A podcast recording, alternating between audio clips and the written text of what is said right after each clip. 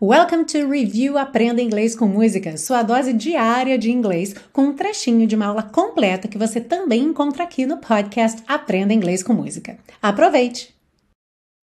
A continuação dessa frase you'll get by na música seria you'll get by if you smile.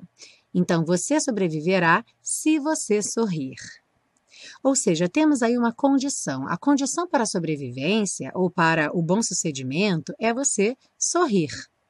E essa construção em inglês é bastante simples de ser feita. Vamos ver alguns outros exemplos.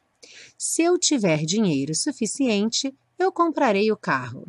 If I have enough money, I'll buy the car. I'll, aí então a contração do I com will para fazer o futuro do verbo buy. I will buy, eu comprarei o carro.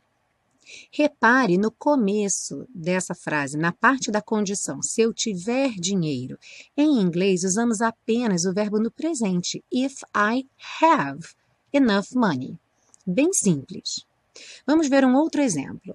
Se ela chegar em casa cedo, iremos ao cinema.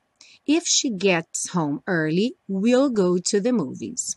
Novamente, temos na segunda parte will go, we will go. Então, will, contração do we com will, para fazer o futuro do verbo go.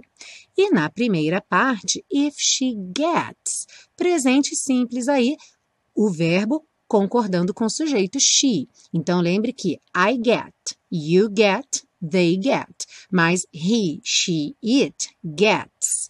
Então, como essa condicional usa a estrutura do presente, lembre de colocar o S para o he, she, it. Se ela chegar em casa cedo, iremos ao cinema. If she gets home early, we'll go to the movies.